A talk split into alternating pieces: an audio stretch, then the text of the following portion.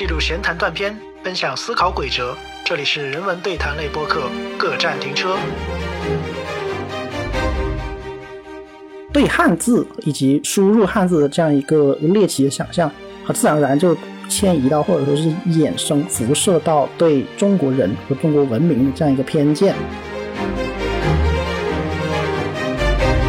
就像很多人说，笑称说智能 A B C 输入法是我们为了下载搜狗输入法而存在的一个输入法。不管怎么样，输入法这个东西，它在后来一个是结合了这样一个输入转码的功能，那它其实把常用字法的一个精髓也继承下来，什么就是词组联想。因为这个拼音的这个介入，反而使得现在这个输入环节它会变得很方便，或者说变得很灵活。我觉得这个就是一个中文，或者说你汉字在现代化改造、适应这个技术媒介过程中，呃，很大的一个力量。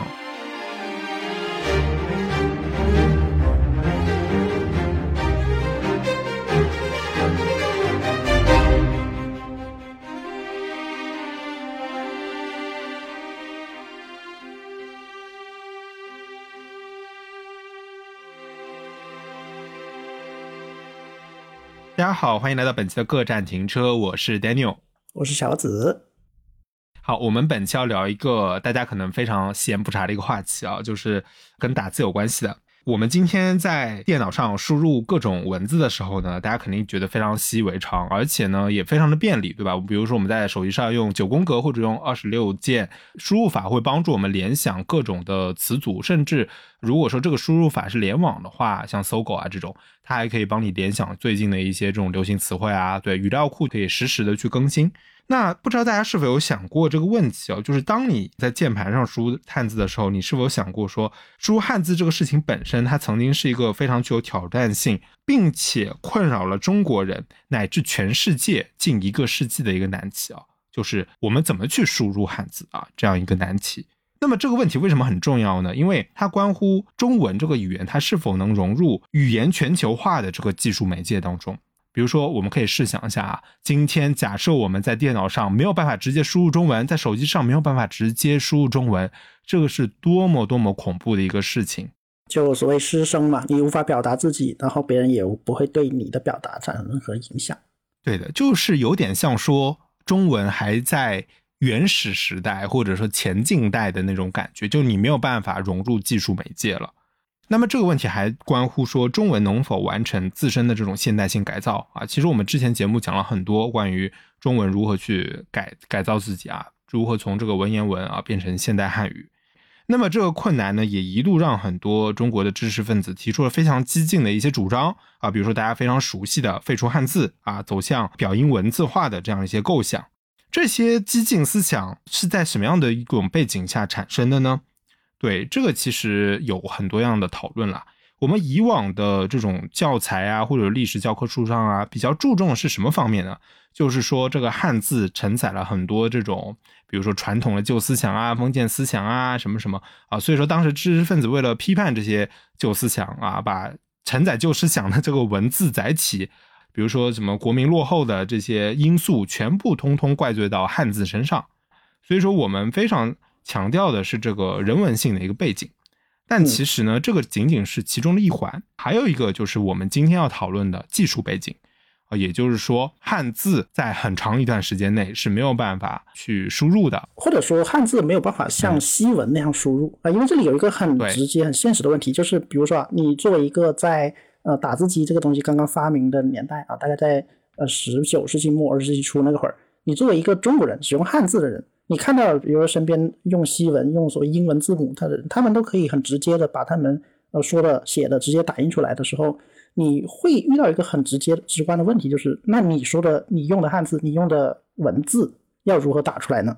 对这个，大家可以呃想一下，我们可以抽离出现在这个我们用惯了输入法的这样一个背景，我们可以思考这样一些问题啊，就是在电子计算机出现之前，在那个打字机时代、数字时代之前，中文要如何被输入呢？如果是你，你要如何把你平时用的字弄在纸上啊？你手写当然是最传统的办法，但是别人打字可以一分钟输入好几百个字符的时候，你还是要手写，那这样速度就会很慢啊。就像刚才大牛说的，别人都在发声，而你沉默了，那这个时候你要如何言说自己呢？所以就是在思考这样的问题的时候，我有时候会说，哎，自己似乎已经掉入了一个呃被打字机塑造的一个思维陷阱了。就是现在我们对打字机的想象啊，说大家提到打字机会想到什么？对吧？就是那种上面有一堆键盘的那种啊，对，就是像，然后而且有点像现在我们用的键盘嘛，对，很类似的感觉。对，它的布局或许会有细微的差异，但是都是一个把手手指放到键盘上，然后摁下键盘，然后就会在某个机器会跳出你所摁下那个按键的那个字符。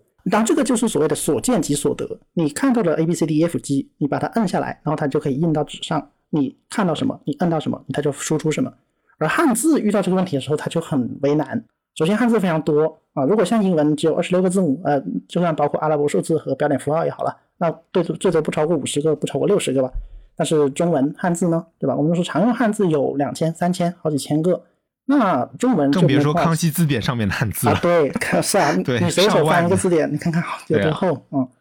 就如果说让我现在来设计一个中文打字机，我也不能避免的会说啊，那就要如何把这么多的汉字、这么多的平板部首、这么复杂的。汉字弄到这么小的一个屏幕上，因为有人做过一个考证啊，如果要把我们常用的这两三千、几千个汉字，就还还把那些生僻字给排除掉，如果你试图把我们常用的这些汉字把它平铺在一个能够操作的一个面板上，那么这大概是一个长约四点五米吧，宽约一点五米的这样一个面积的一个面板，大概相当于两张乒乓球桌拼到一起的这样一个面积上，那可想而知，这样的东西根本没有办法随便携带。比起能够轻松携带放在包里的这样一个打字英文打字机来说，实在是差得太远了。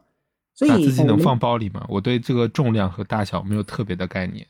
哦，就是说到这个，就是刚刚才就是还还没展开讲，就是打字机这个东西已经被我们建立了一种文学化想象。大家想想，呃，在那种我们看到那种十九世纪、二十世纪那种大作家的时候啊，他们有时候要拍那种个人的那种什么宣传形象照。很多时候，他那一般是叼着个烟斗啊，而另另外的时候就是面对着一个打字机，在敲着打字机的键盘。对，这个是一个很很文学化、很很有格调的一个文学想象，就是他会把打字机和效率、和精密、和一种呃思考和一种深邃联系在了一起啊。所以这样一个思想，如果对应到中文上，感感觉就很难，因为你那么多汉字，你怎么可能随身带着呢？对，所以这个这个问题就很现实嘛。那如果你解决不了这个问题，中文就没法在这个别人都在打字的时候生存。所以中文是如何在这样一个困境中保存自己，并且让自己能够继续延续下去，这就是我们今天要讨论的问题。那我们今天为了讨论这个话题呢，也是看了最近刚刚由广西师范大学出版的一本非常非常有意思的书，叫做《中文打字机：一个世纪的汉字突围史》。它的作者呢是来自美国斯坦福大学的历史学者，叫做莫雷宁。呃，这位学者呢，他之前也是做了很多呃关于中国东亚的一些地域研究吧。他之前也是写过关于这个中国民族识别的一些著作。对，那么呢，这本打字机呢，也是他一七年出了英文版，然后二一年是出了日文版。我之前是先看到日文版的，对，然后今年是出了中文版，也算是比较及时了。那么这本书呢，其实在学术圈的影响力还是挺大的，因为。它标志着一个叫做技术语言史的一个写作吧，进入了一个怎么说显学的这种感觉。对，在它之后呢，关于技术和语言还有这种民族现代性的这种关系的讨论是越来越多。对，所以我们今天也是呃，给大家从中文打字机这个技术或者叫一个机械构造切入，来谈谈我们之前来经常聊的这个汉字啊语言方面的一些话题吧。好，那本期我们也是会有一个赠书活动，那欢迎大家在呃评论区写下自己的评论，对，我们会选出一些比较好的评论，然后给给出这本赠书吧。对，嗯，你刚才说到那个技术语言史的角度啊，就是这里面有一个很好的结合，它把技术和语言结合在了一起。而以往我们思考问题的时候，很可能会把这两个问题拆开，比如说技术，就说技术史啊，工业、科技、科学，然后把这个技术当成一块；而语言就说啊，它的语言、它的构、它的呃语词、它的概念、它的观念。而这两个东西如果结合在一起，我们会看到很多我们平时呃用传统思维是看不到的一个点。比如就像刚才说的，如果我们去设想说当年在英文打字机或者是西文打字机如此盛行的时候，中文要如何打字？对当时的国人而言，这是一个非常切身的问题啊！就像刚才说的，很多人甚至说啊，如果中文如果汉字这样行不通，那我们为什么不把汉字废除呢？对我们为什么不用别的方式来替代汉字呢？呃，就像呃，我们今天也会讲到，就是在日本或者说日文在遇到这个问题的时候，他也给出了他的一个解决方案。在这样的历史里面，我们就可以看到我们如何言说这个过程是很值得玩味的，因为就是我们我们任何一个观念的形成，或者任何一个现在我们觉得理所当然的这样一个事实或者说事态，它背后都经历了很长很长这样的历史。我们今天在聊中文打字机之前，我们先来聊聊打字机的历史。就是我们对打字机的印象是建立在刚才我们说那种雷明顿打字机之上的。就是喜欢玩射击游戏的朋友都知道，就是有种叫汤普森打字机嘛，因为它开枪的时候会哒哒哒哒哒，就和打字机它打字的时候发出那种哒哒哒的声音很像，它是这样过来的一个意象。那英文打字机它是这样的一个，呃，像刚才说，它是一关于效率、关于严谨性的这样一个意象、一个注脚。那它也被文学化了嘛？呃，但是其实打字机的发明其实很众说纷纭了。这里就可以看到技术原始的一个特点，就是它会把一个技术在它的生成过程中所影响的很多很多历史的细节联系在一起。就我们看到打字机这样一个，哎，像很完整、很严密、很精密的这样一个机器。其实它在发明的时候啊，呃，它不是那么的，就是很明显的有明显的一个标志。它的发明其实很众说纷纭呐，因为在早期有太多可以用于打字、用印字、用于呃高效率的把字印到纸上的这样一个机器。可是他们呢，更多是出于个人的原因。比如说，最早一台，据说啊，据说最早一台打字机是意大利在十六世纪的时候的一个富商，他为了他一个失明的朋友设计的一个能够。把手指按到机器上，然后手指敲进不同的键盘，然后就可以把字印到纸上，是这样一个机器。而这样的机器，它们有一个什么特点呢？它们的个人性很强，它们没有办法得到商业规模的量产。对，我们那那我们往时光往后拉一点，就是第一台商业规模的打字机就由美国人克里斯托夫肖尔斯在一八六零年发明的嘛，就我们现在看到那种打字机。当然，它在发明以后也经历了很多很多的到工序的改造，包括它键盘的设计，它如何把那个。呃，嗯，字锤之间设计的不要那么经常敲到一起，所以就是我们看到，在过去一百多年里，打字机一直是人们生产文字的这样一个很好的伙伴。那么，其实打字机它在全世界普及开来，其实跟这个全球化的历史有非常有关系。对，它其实就是一个怎么说技术全球化的一个感觉，就是它不断的去攻城略地，攻下各个语言。那么，其实这个大家可以想到一个怎么说呢？一个一个半径。对，那最核心的其实就是这个辐射的半径啊。对技术辐射的半径，那比如说最基本的就是用拉丁字母的啊，用字母的这些语言肯定是最先可以使用打字机。他们其实只要比如说什么法语、西班牙语、英语啊这些字母之间，其实差不多大概调几个键位，可能就可以达到啊就可以使用了。所以说它在量产之后很容易稍微调整一下啊，就像苹果手机可能出一个另一个型号这种感觉啊，它就可以直接普及开来了，非常简单。但是。当这个普及的范围越来越大的时候，他就遇到了越来越多的难题，比如说可能阿拉伯文它的改变要更加大，对吧？嗯，他就遇到什么泰文啊，改变可能更加更加大。因为阿拉像阿拉伯文和希伯来文这样的一些中东地区的文字，他们的那个阅读方式是从右到左的，对，而打字机它的原生语言，比如说英文，它是从左到右的。那这个时候就出现了一个那个在设计上的问题，就是如果你打字机的设计都是从左到右的，那你要在哪个环节、哪个零件上设计一下，才能让它从右到左的，并且还能实现这样的一个文字和顺序的那个协调，这个是很考验设计师工艺的嘛？那当然解决这个问题以后，那还有比如说字符和字符之间。呃的联系，因为我们知道，像呃阿拉伯文和比如说泰文呢这样的文字，虽然我泰文不不是很很很好，连在一起的那种，他们的那个写法是连在一起的，就是你单独写和连在一起写，它的意思是不一样的。对，你要如何协调这样连在一起的关系？哎，这说到这个，其实中文里面不是也有那种类似于连笔的嘛？对，就是在后来那个汉字啊，后来有，对对对，对那些设计者也蛮考验他们遇到这个问题，对设计上，对，所以打字机还是遇到很多这样的一个传播上和它的技术上的问题。也就是说，它在不停的全球化的过程中。呃，一直在普及，一直在改变自己，对，适应不同的语言，适应不同的地区，最后发现有个堡垒，这个堡垒 好难攻克，攻克了半天，就是就是中文，对，使用汉字的中文，所以你就发现，只要是离这个表音文字越亲近的这样的一些语言，或者是我们就直接说，它用使用表音文字的这些语言，它是很容易直接进入到这个打字机的这个模模块当中的机械结构当中的，对的，但是唯独这个。我们之前讲东亚文化圈吧，东亚文化圈这几个国家都使用汉字的。那相对来说，比如说韩文和日本可能稍微好点，为什么呢？他们虽然也使用汉字，但是呢，他们毕竟也有表音文字这个部分，对。所以说，虽然没有办法在日语那个很很很完美的去实现说，呃，汉字假名同步都输入进去的这样一个打字机，但是很早就已经出现了假名的打字机。这个情况下，就是说，那日本相对来说，它也是半只脚踏入了这个。打字机的这个什么全球化的历史，但是真的唯独只有中文。对，因为中文它是一个完全使用汉字，对吧？你汉字之外之外找不到另一种就是能够标记它的记号啊，但是那种是数字另说，就是它的主要就是用汉字的话，它是一个纯粹的表意文字。那我们知道打字机就是我们我们刚才理解那种雷明顿式的打字机啊，它是表音文字的一个产物，或者说表音字母文字的一个产物。所以就跟像刚才说的，表音字母文字也塑造了人们对打字机的想象了。哎，这里就是呃这本书中他捋了一个逻辑啊，它是这样的。就是一开始我们有一个呃一般的认知，就是打字机是什么？打字机是一种有按键的物体，对吧？这个大家都知道。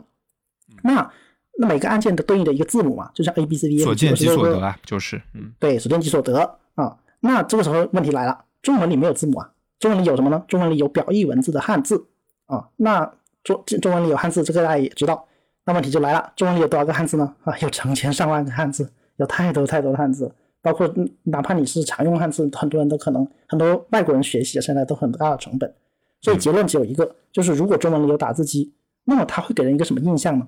它就要把这些成千上万个汉字全部囊括在一起，它是一个非常巨大的机器，有两张乒乓球桌，甚至更大更宽。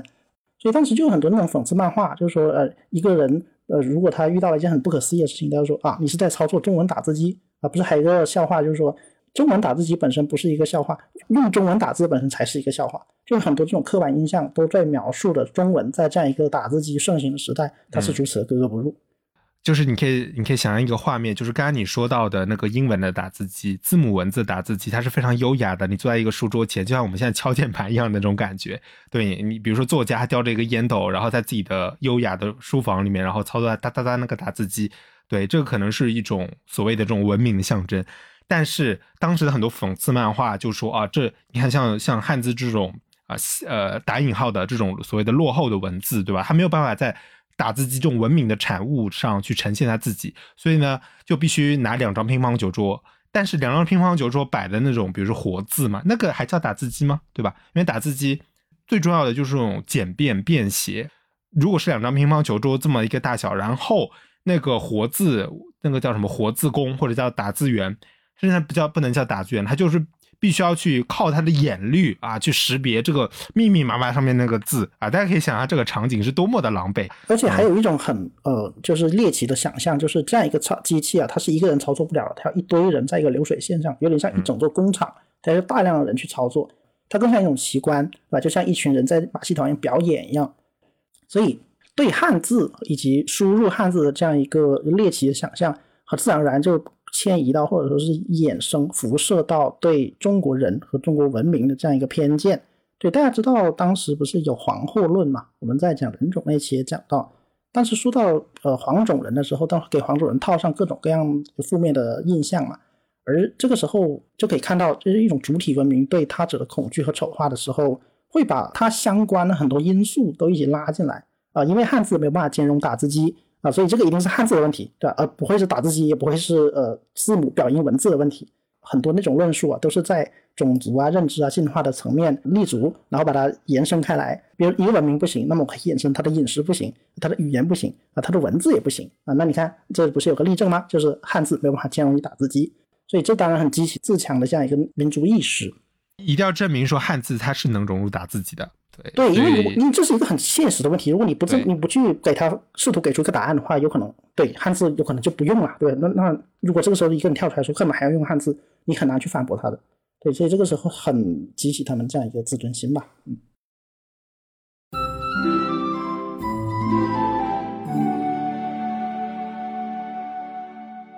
那么最早啊，最基本的几个解决方案，就我们刚才说了啊，两个乒乓球桌这么大的一个活字，对吧？一个所见即所的这个字板，我们要在里面找到相对应的汉字，然后把它输入进去，这个效率是非常非常低的，对吧？甚至比手写还慢。那这个时候我们干嘛还要用打字机呢？对，那我干嘛还要剪字或直接写不更快吗？对，所以当时的人呢，想出了几种办法，我们可以大概的说一下。对，当然具体的人物他们的什么发明的经过，这个我们就不多做讲讲解了，我们不多做介绍了啊。我们主要讲一下这几个核心的原则。对，那视频的演示和图片的展示，可以在网上搜到相应的图片，大家可以在。对，我们也会放一个 B 站那个链接吧，放一个那个链接在里面，就是那个视频，我觉得已经演示很好了。对，呃，那么几种方法主要是三种。第一种呢就是常用字啊，我们不要两个乒乓球大的那个汉字，为什么呢？这里面比如说康熙字典好几万个字，减少了可选项。对，那里面可能百分之九十都是生僻字，但是我们实际上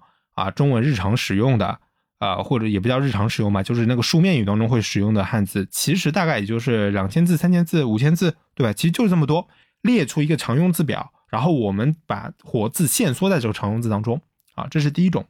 那第二种呢，就是拼字法。大家可以想一下，那个字典里面啊，有这个部首查字法。对，拼字法其实就有点像这个部首查字法。就比如说，我把这个提手旁单独列出来，对吧？那提手旁的字，比如说“丁”字也是常用字啊，甲乙丙丁的这个“丁”也是常用字。好，那打这个字我就不用做了，为什么呢？因为我把提有提手旁的这个方块和有这个甲乙丙丁的“丁”字这个方块拼在一起，那他们就不是一个有这个打字了嘛，对吧？所以说，这个就是一个拼字法的一个基本原理啊，就是我把相同的部件把把它拿出来，对，这样的话呢，是不是可以大大减少这个火字呃这个键按键的这个数量吧？我就简单说，就是按键的数量就可以大量的减少了，对不对？这个也是一个听起来就非常好用的方法。我当时说哇，这个方法不是挺好的吗？但其实实际上真的会遇到很多问题。我们待会儿也会讲说到底有什么问题哦，各个方法。但这两种方法其实它涉及到一个对汉字的理解问题啊，就是汉字最基本的元素到底是什么？呃，有有些人可能觉得是单个的方块字，但其实还有一种理解，就是它是汉字的不同组成部分。就比如说看像刚才说到打字，它有两个部分组成，就是它的偏旁和它的呃它的左半边和右半边这两个部分，把它单独抽出来，它有可能在别的地方继续用。这样来说，它可以组成更多的不同的部分。这涉及到对汉字本质的一个理解吧。那其实还有第三种方法，就是代码法。啊，代码法也是一种对汉字的理解，它的理解是把汉字转化为更基本的一种代码的元素，有点像什么？就像现在的编程零和一的这样一个思路。就是如果说同样的汉字，这个汉字呃你常用字太多了，你拼接起来可能也不方便的时候，那我们可以把这个汉字转成数字，或者转成带 A B C 的带转成一串编码。这个编码它毕竟是有限的，比如说呃阿拉伯数字可能零到九，然后英英文数字 A A 到 Z 二十六个，那把这些拼起来，有点像比如说现在十六进制或者二进制。这样就可以一一对应到汉字上，不管你这个汉字字数再多，但是你转换过来无非是 A B C D 呃二十六个字母和呃零到九呃这几个数字的组合，而把这个思路呃运用下来了呢，呃与其说是打字机，更不如说是电报了，因为其实电报就是摩尔斯电码嘛，这个是更符合这个思路了。只是在当时呢，因为汉字的这个字库毕竟很大，而且在输入的时候，它对这个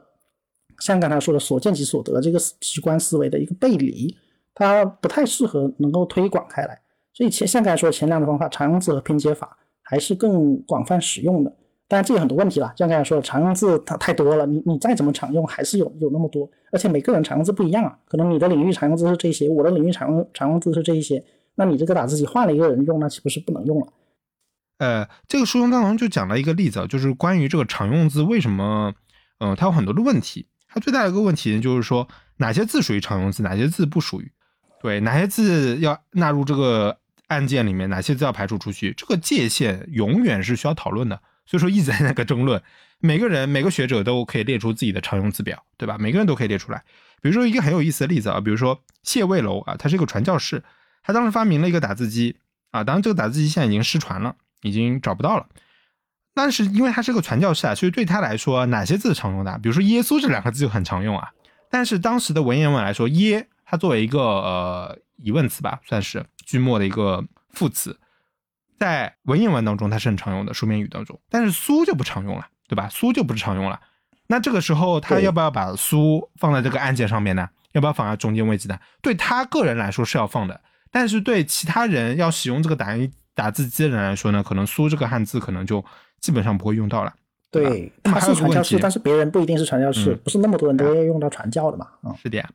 那还有个历史角度可以分析这个问题，就是说。耶这个字，比如说在文言文的书面语当中，它是常用字，但是可能到了现代中文当中，它就不是常用字了啊。你比如说现在这个副词当中，我们就不用耶了嘛，现在还用耶嘛，就不太用了。就说它的词性也会随着时间推移再发生变化。对，就每个字它可能以前是常用字，现在它就不是常用字了，也有这个可能，对吧？还有就是对于每个人来说，常用字的这个词库字库永远是在变动的。我这举个，比如说专名，就专有名词这个东西嘛，嗯，比如说，比如说你是，嗯。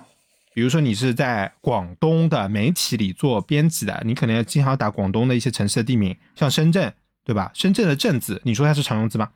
这个就很难，对吧？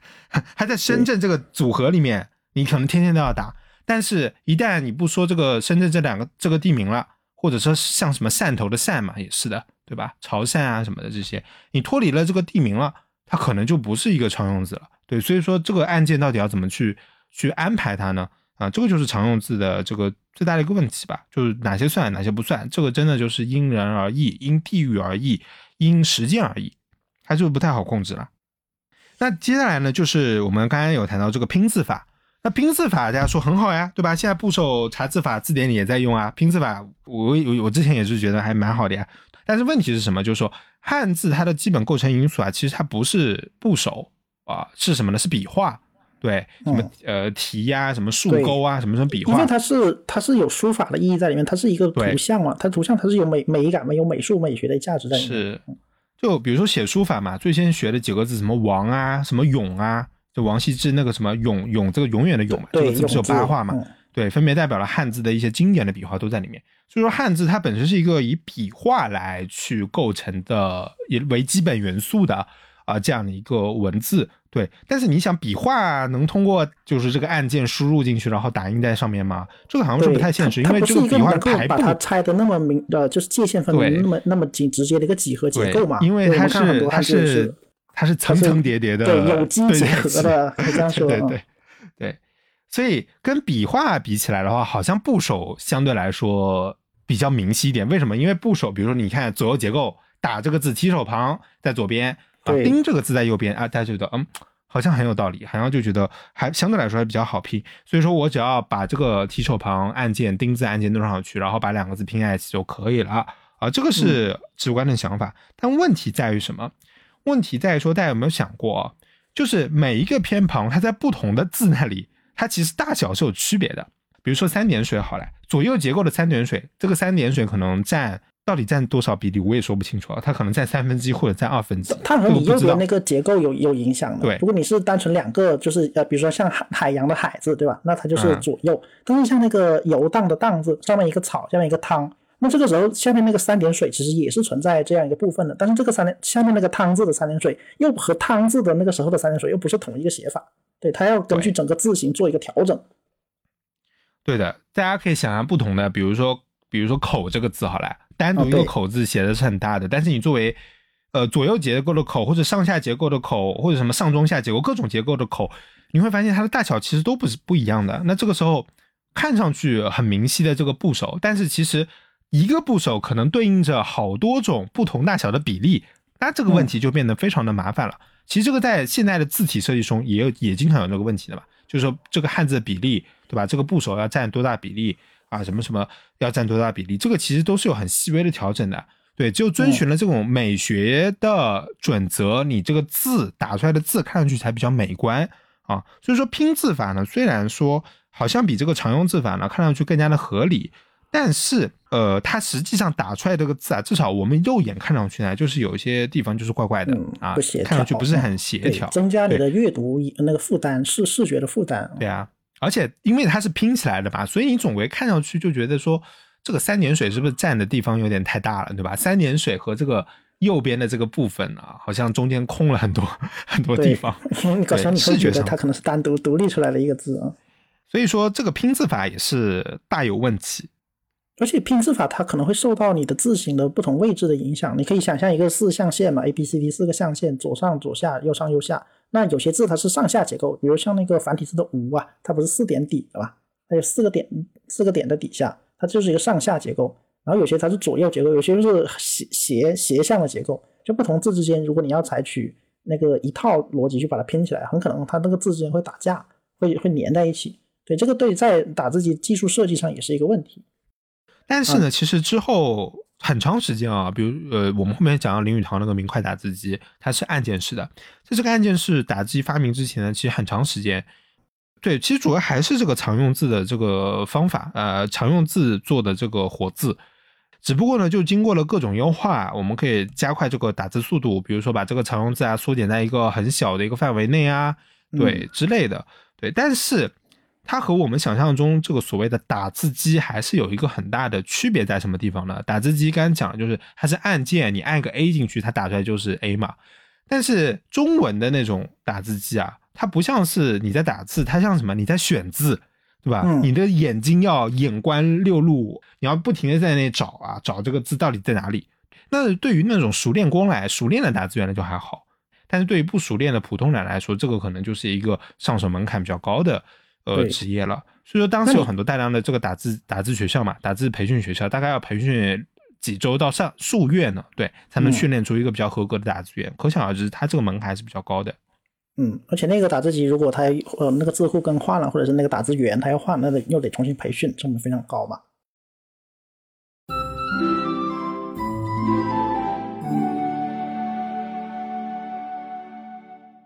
而且刚才你说到林语堂啊，就是我们那这时候林语堂这个名字就出来了嘛。就我们以前以前讲到林语堂，他都是一个写中国文化、无国与无民的这样一个作家，但其实他在中文打字机的历史上，他也是留下了浓墨重彩的一笔嘛。刚才说到呃常用字法和呃拼字法，那还有一种叫转码嘛。转码的意思就是跟像刚才说的，有点像所打不是所得，你打出来的东西可能更像是一串代码，或者更像是一串简字的命令。那这里就提到一个概念，叫做检索字库了。就林语堂他试图发明打字机，他是基于这样的一个灵感了。就是在二十世纪一零到三零年代吧，就是一九三零年前后，当时在中国发生了一场减字法问题的大讨论。减字是检索的检了，就是为什么要减字呢？要检索那个汉字呢？其实这是一个关于中文编排系统的一次讨论啊。它的讨论范围涉及到中文的字典，还有图书馆卡片的名录啊、索引啊、名册啊、电话本啊、旅客名单、百科全书，还有当时大量的那种商业的商商品清单。那这个时候，你因为在大量的信息里面，你要检索，又不相信大家可以 Ctrl 加 F，对吧？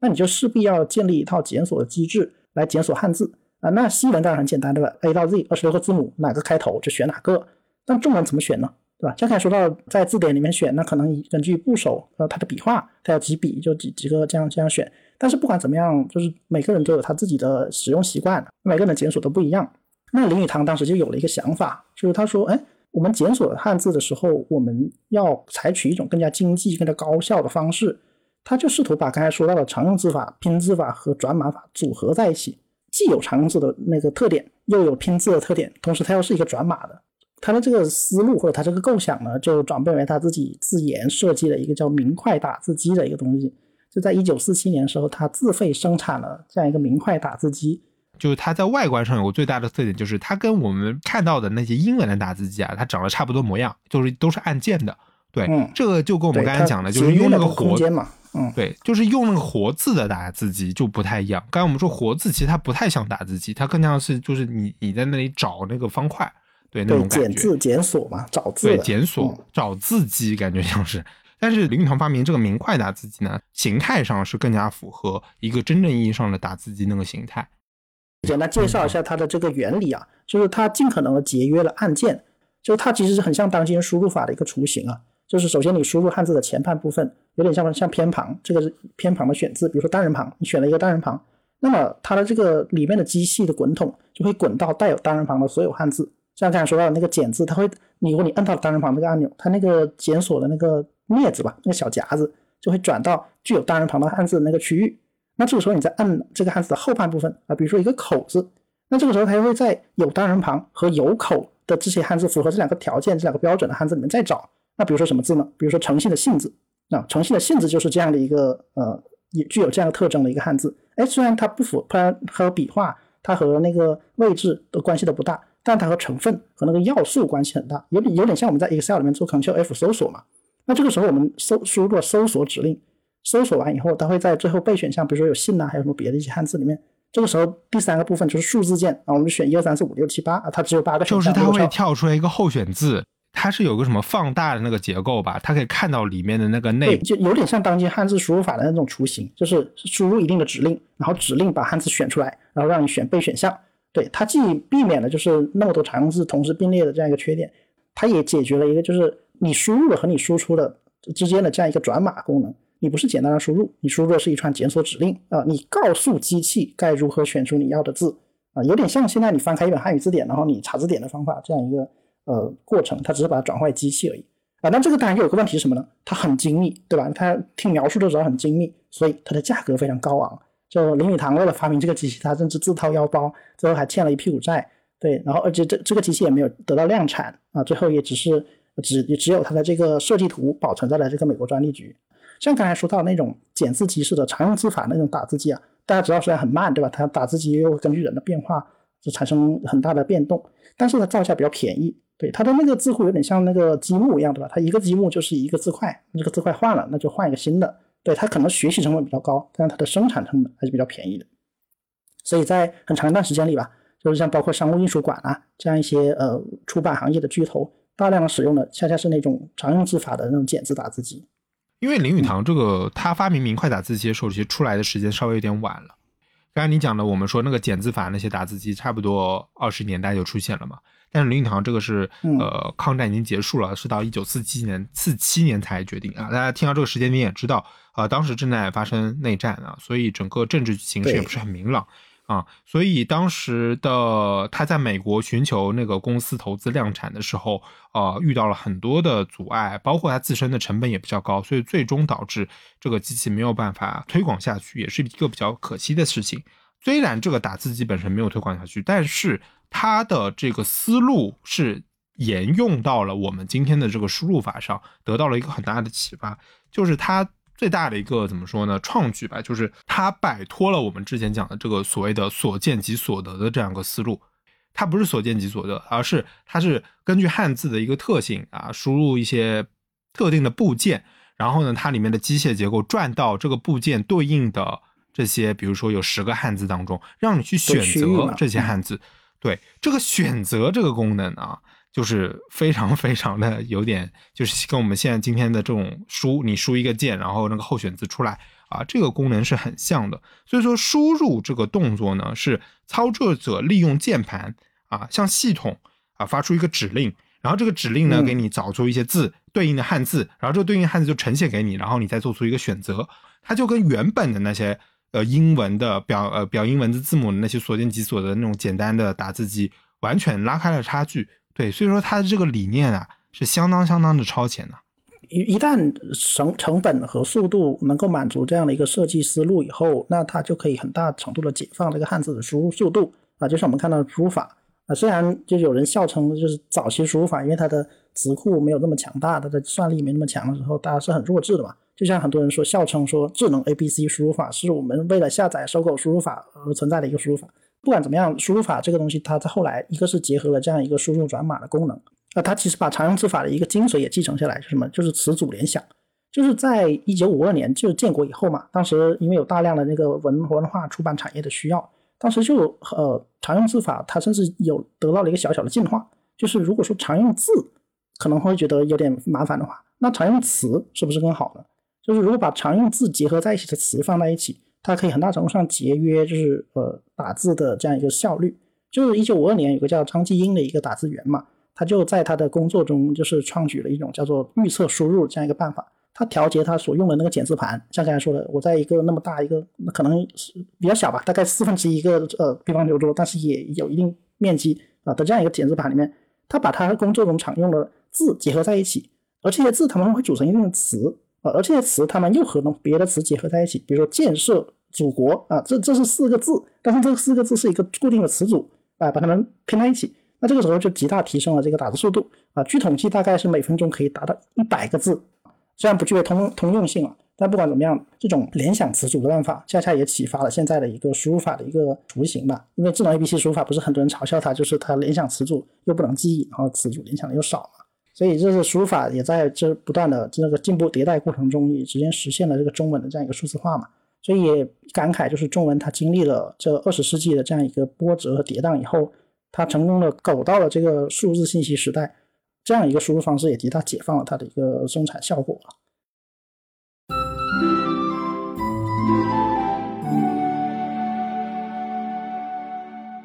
那这种对于中文的危机啊，其实会引到一个我们可能会可能会引到一个我们经常看到的一个说法，就是所谓英语霸权，是吧？就包括在互联网时代，很多信息甚至包括编程语言都是由英语英文构成的，就让我们想到英语霸权的问题。而这本书里面给出一个概念，叫做字母霸权。那我觉得顺着这个思路，我们可以做一番有趣的联想吧。就是可能字母霸权它是一个比英语霸权更加根基的这样一个思维框架，因为英语它。只是字母语言或者说表音文字中的一种嘛，对吧？因为法语也是，意大利语也是。只是恰好说字母霸权里面，英语它是一个比较主流的语言，它塑造了我们思考或者是生产文字、生产语言的这样一个过程。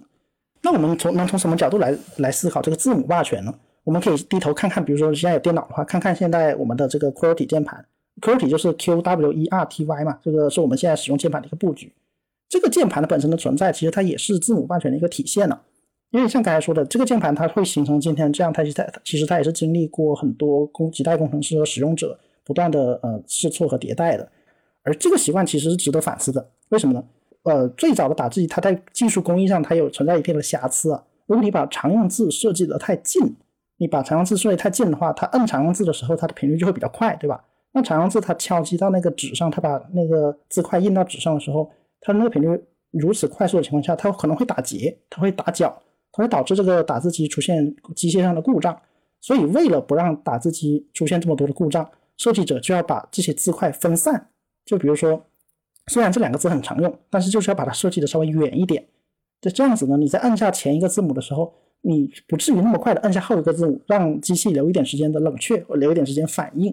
所以我们在看到这个 Q 呃 Q 体键盘的这种布局霸权的时候，其实也可以反过来思考，这个霸权形成本身。它是有像刚才说的一种有技术原始的一个脉络的，而这种霸权不管怎么样，它是一种表音文字相对于表意文字的霸权。像刚才说的所见即所得，输入即输出，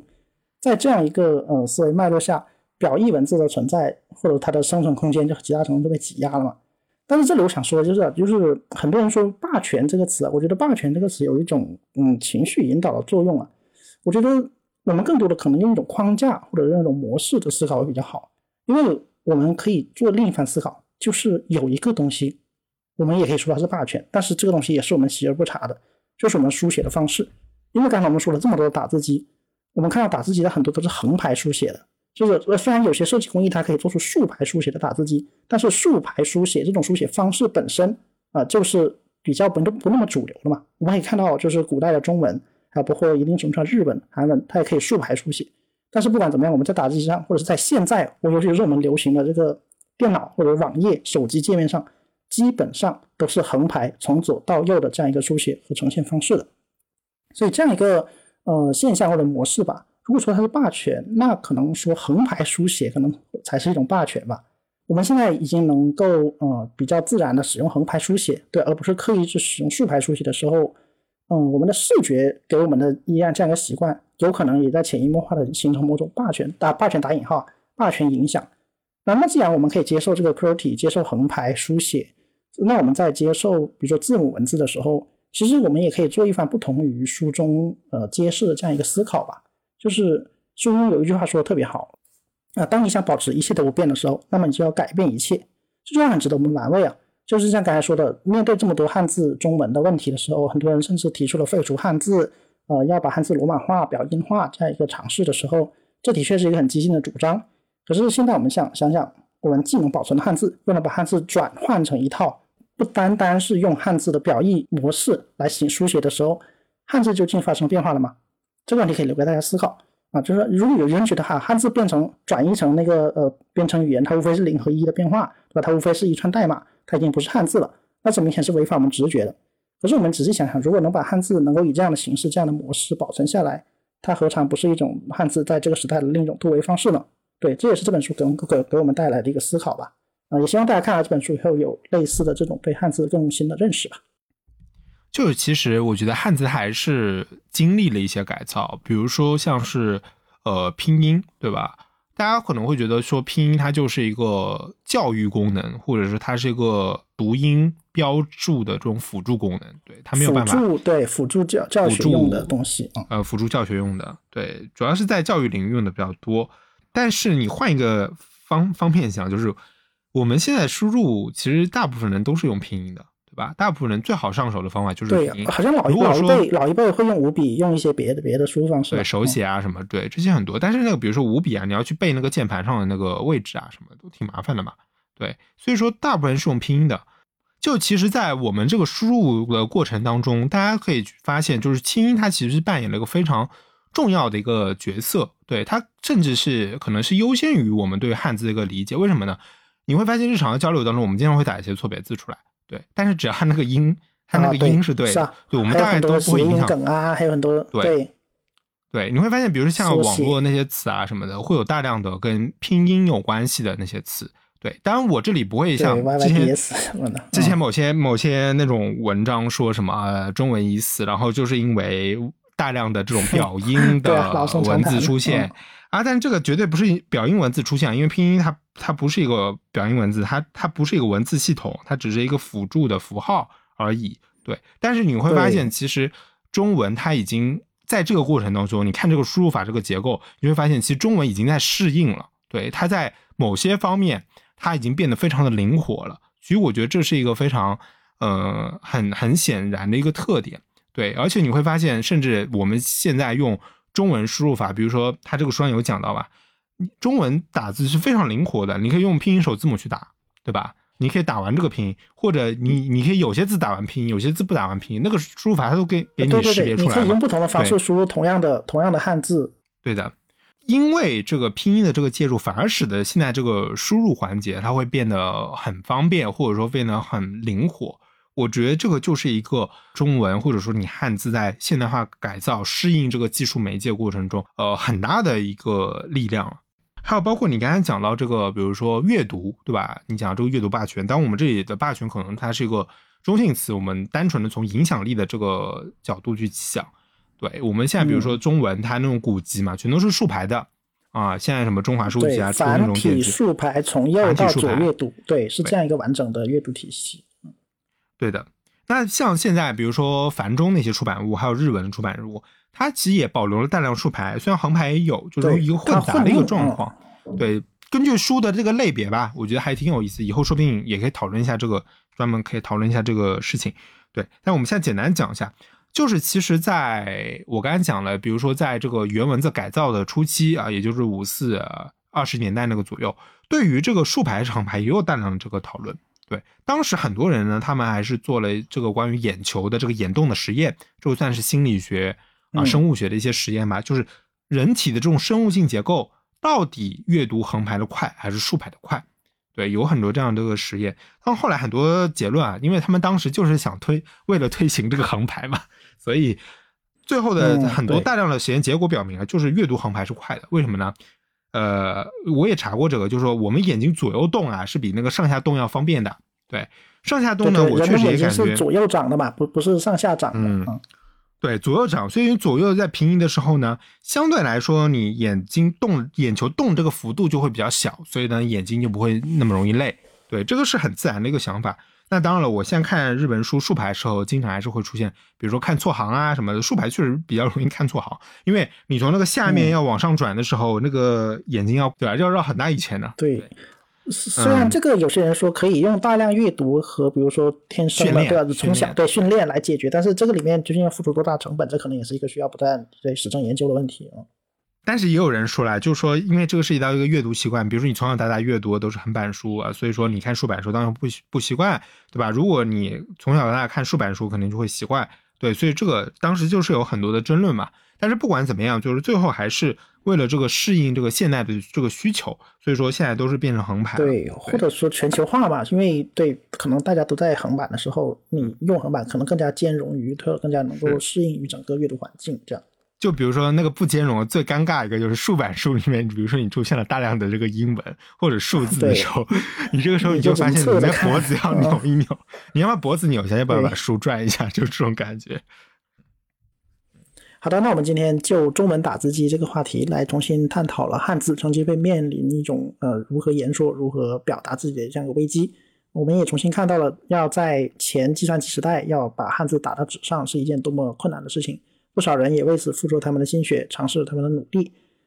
不知道如果大家在那个时代面对了汉字要如何打在纸上这样一个问题，要做出怎样的回答呢？啊，大家又对汉字是呈现在纸上这个问题有怎样的新的看法？也欢迎分享到评论区。